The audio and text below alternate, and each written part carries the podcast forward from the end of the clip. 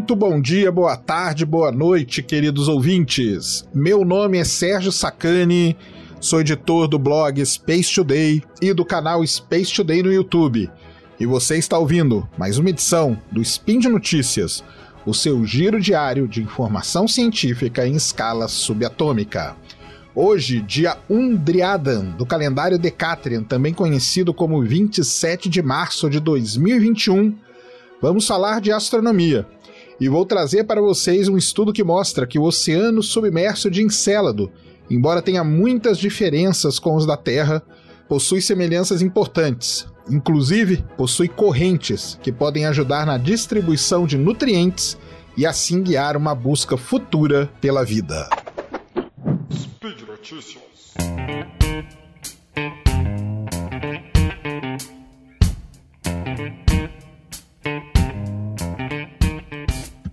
Muito bem, queridos ouvintes, voltando aqui para mais uma edição do Spin de Notícias, um Spin de Notícias astronômico para vocês. E vamos falar aqui do satélite Encélado, né? Para quem não conhece, Encélado é um pequeno satélite congelado de Saturno com cerca de 500 quilômetros de diâmetro, ou seja, ele tem mais ou menos um sétimo do diâmetro da nossa Lua e é o sexto maior satélite do planeta Saturno. Apesar do seu pequeno tamanho, Encélado chamou a atenção dos cientistas lá em 2014, quando a sonda Cassini, ao sobrevoar o satélite, descobriu evidências de um grande oceano na sua subsuperfície e conseguiu analisar amostras de água que eram expelidas pelos geysers que apareciam nas fissuras do polo sul do satélite. O Oceano de Encélado é um dos únicos lugares do nosso sistema solar, além da Terra e Europa, que é o satélite de Júpiter, onde podemos encontrar água no estado líquido. E isso faz com que esses mundos sejam os alvos preferidos dos astrobiólogos. O oceano de Encélado é quase que totalmente diferente dos oceanos que nós temos aqui na Terra. Na Terra, os oceanos são relativamente rasos, com uma média de 3,6 quilômetros de profundidade e chega a cobrir 3 quartos da superfície do nosso planeta. Os oceanos na Terra são mais quentes na superfície, pois é a parte que pega a luz do Sol, os raios solares, e esfriam à medida que se afunda neles. Além disso, possui correntes que são afetadas pelo vento. Já em Encélado, aparentemente temos um oceano que cobre toda a subsuperfície do satélite, que tem no mínimo 30 quilômetros de profundidade e é mais frio no topo, onde ele tem contato com a crosta de gelo, e é mais quente na base, perto do núcleo do satélite que é aquecido.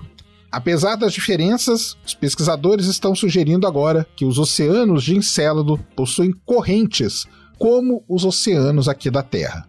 Para chegar nessa conclusão, os pesquisadores usaram dados da sonda Cassini, além de dados obtidos aqui mesmo no nosso planeta, na Terra, estudando como o gelo e a água interagem e se misturam na Antártica.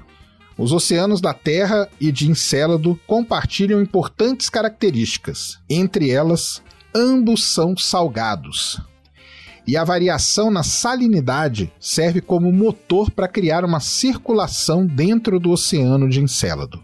Esse efeito foi observado na porção sul do oceano aqui na Terra, que fica perto da Antártica.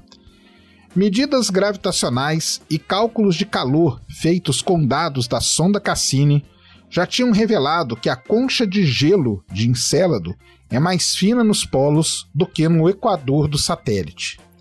Regiões de gelo mais fino nos polos são associadas com o derretimento, e as regiões mais espessas no Equador são relacionadas com o congelamento. Isso afeta drasticamente as correntes do oceano, pois quando a água salgada congela, ela libera sais e faz com que a água ao redor fique mais pesada, afundando. O oposto ocorre também nas regiões em que se tem derretimento. Sabendo a distribuição do gelo, permite que seja possível definir restrições nos padrões de circulação dentro do Oceano de Encélado. Um modelo, baseado nos dados obtidos na Antártica, sugere que as regiões de congelamento e derretimento identificadas pela estrutura do gelo seriam conectadas pelas correntes oceânicas. E isso criaria uma circulação que teria o sentido do polo para o Equador, que influenciaria na distribuição do calor e dos nutrientes dentro do oceano. Entender quais regiões do oceano submerso de Encélado podem ser mais amigáveis para a vida poderia guiar a nossa busca no futuro pela vida dentro do satélite. Para quem não sabe, Encélado é considerado aí um dos principais alvos para a gente buscar vida aqui no sistema solar. Vida no estilo de microorganismos, vida microbiana. A sonda Cassini ela já havia descoberto que Encélado tem água na sua subsuperfície através desses oceanos descobriu que a água, além de salgada, ela tem também nutrientes ali que são fundamentais para que a vida exista. E além de tudo, ela descobriu que no, na base do oceano, aonde você tem ali a divisão do oceano para o núcleo do satélite, você teria as famosas fumarolas, igual a gente tem aqui na Terra.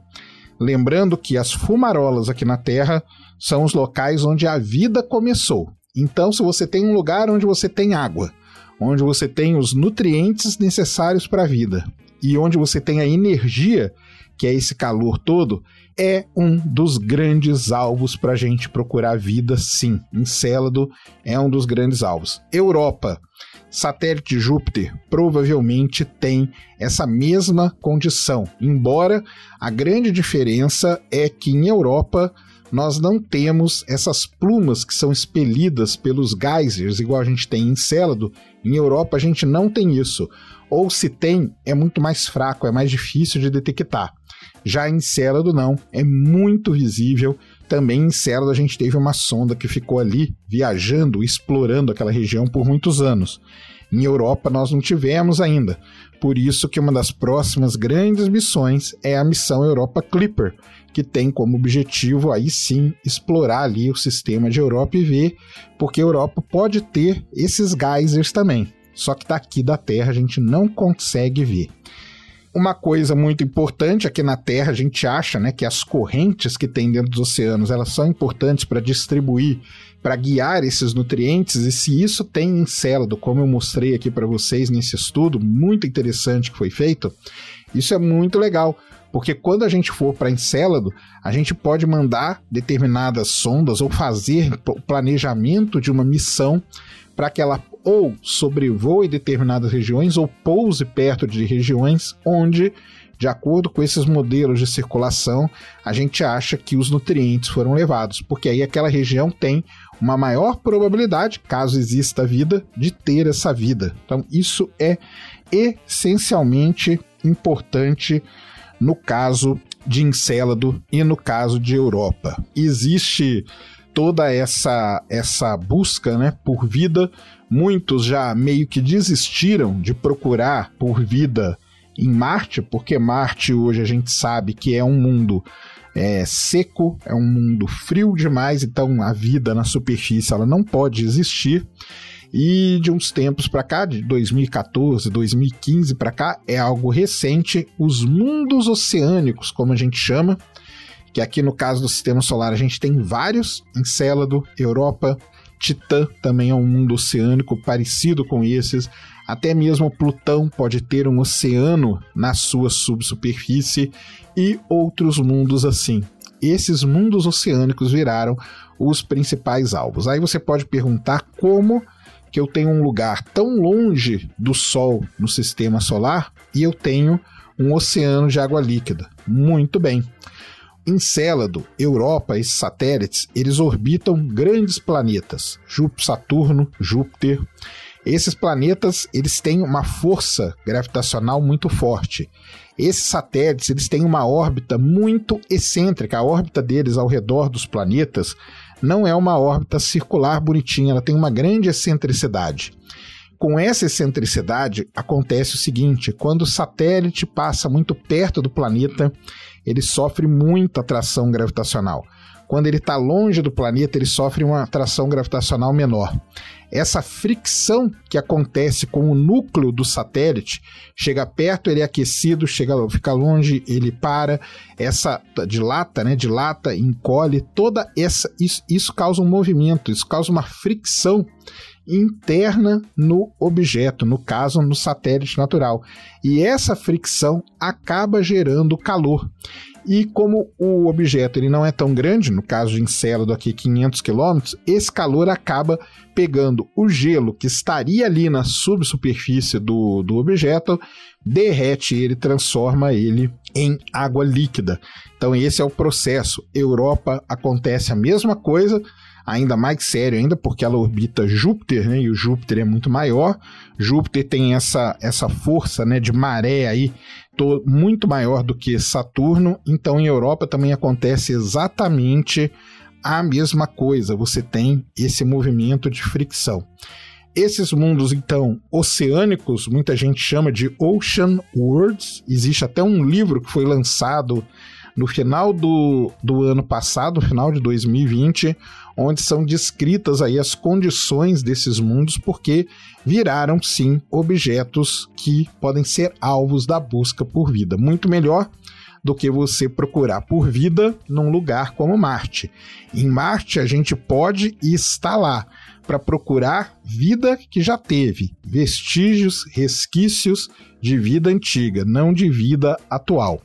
Vida atual, muito provavelmente, se ela existir aqui no sistema solar, ela estará nesses oceanos submersos de Encélado e Europa. Por isso que esses satélites são muito estudados, tem muita atenção voltada para eles.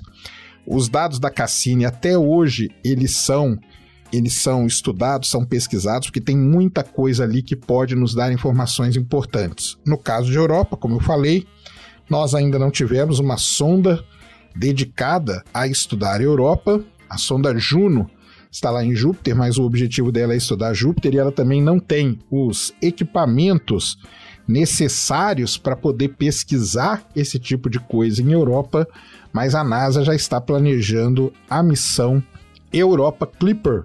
E a Europa Clipper, ela vai sim aí se dedicar ao satélite Europa. É uma missão orbital, vai ficar na órbita ali de Europa. E no lado da Agência Espacial Europeia, nós temos a missão JUICE, que vai estudar também os satélites congelados de Júpiter, porque não é só a Europa, Calisto também tem essa mesma condição. Então, esses mundos congelados e oceânicos que a gente chama, por quê? Porque eles têm uma crosta de gelo, e isso é um outro fator importante que eu esqueci de falar, essa crosta de gelo que existe tanto em Célado como em Europa, vamos pegar aqui em Célado no caso, ela protege o oceano da radiação. Então, além de você ter água no estado líquido, você ter a energia necessária, você ter os nutrientes necessários, você tem uma proteção contra a radiação. Então a vida ali poderia sobreviver tranquilamente, porque ela não seria não seria dizimada pela radiação violentíssima ali no caso de Saturno. Então tudo isso ajuda. O mundo ele precisa ser congelado, precisa ter essa crosta para proteger ele e precisa ser oceânico. Tem que ter um oceano na subsuperfície e de preferência um oceano global, como é o caso de Encélado essas correntes, esse estudo é muito importante porque essas correntes aí que, que podem existir ali dentro, o oceano a gente sabe que ele não é algo homogêneo. E para você gerar corrente, você precisa de ter uma heterogeneidade, você tem, tem, que ter algum tipo de diferença. E a diferença aqui no caso seria na salinidade. Então você tem essa diferença salinidade, você acaba gerando essa circulação, essa movimentação dentro do oceano, o que é fundamental para a existência da vida. Então tá aí um trabalho muito legal mesmo. Vamos ver, vamos acompanhar tudo sobre Encélado, sobre Europa e sobre os mundos oceânicos espalhados aí pelo nosso sistema solar e pelo universo. Hoje muitos pesquisadores tentam encontrar algum, algum vestígio de um mundo oceânico em outros sistemas planetários. Esse então era o Spin de Notícias que eu queria trazer aqui para vocês hoje. Espero que vocês tenham gostado. Comentem aí o que, que vocês acham. Cincela do Europa, Titã, esses objetos, você concorda que seriam aí os melhores locais mesmo para a gente encontrar vida? Compartilhem, porque é muito legal. Podcast a gente não tem o joinha, como a gente diz, né? Num vídeo, por exemplo. Então a gente precisa que você compartilhe a informação, espalhe a palavra da ciência por aí. Então a gente conta com você. tendo qualquer dúvida, querendo bater um papo, você me encontra aí nas redes sociais, arroba Space Today 1 no Twitter e no Instagram. Bateu o Space Today aí, você me encontra. E se tiver alguma coisa, a gente pode bater um papo sobre tudo isso aqui. Combinado? Um grande abraço a todos. Fui!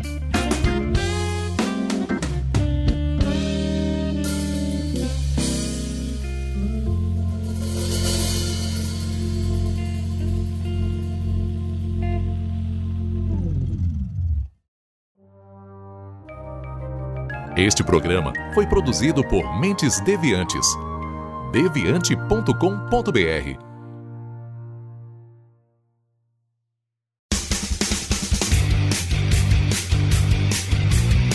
Cortes, edição de podcast.